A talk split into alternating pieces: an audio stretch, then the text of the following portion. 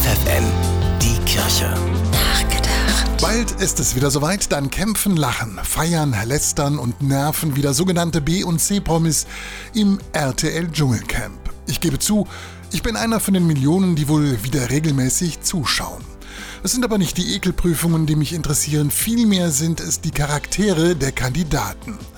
Bei nahezu jedem finde ich gewisse Ähnlichkeiten zu Menschen aus meinem direkten Umfeld und letztlich auch zu mir. Die Frau, die sofort lautstark kontert, wenn ihr was gegen den Strich geht, der Taktierer, der sein Fähnlein immer in den Wind hängt und der Schauspieler, der sein wahres Gesicht hinter einer Maske verbirgt. Ja, und dann die ewige Lästerei, wie im wahren Leben. Lästern erleichtert. Das denkt sich offenbar jeder zehnte Deutsche und tratscht täglich über seine Mitmenschen und ganz besonders gern über die Nachbarn.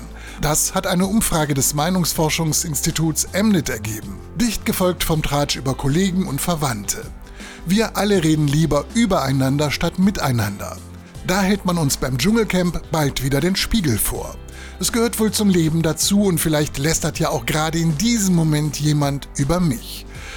Da tröste ich mich mit einem Gedanken von Oscar Wilde, denn er hat einmal gesagt, nur eines ist schlimmer als Klatsch und Tratsch, wenn über einen gar nicht geredet wird. Bernhard Tups, FFN, Kirchenredaktion.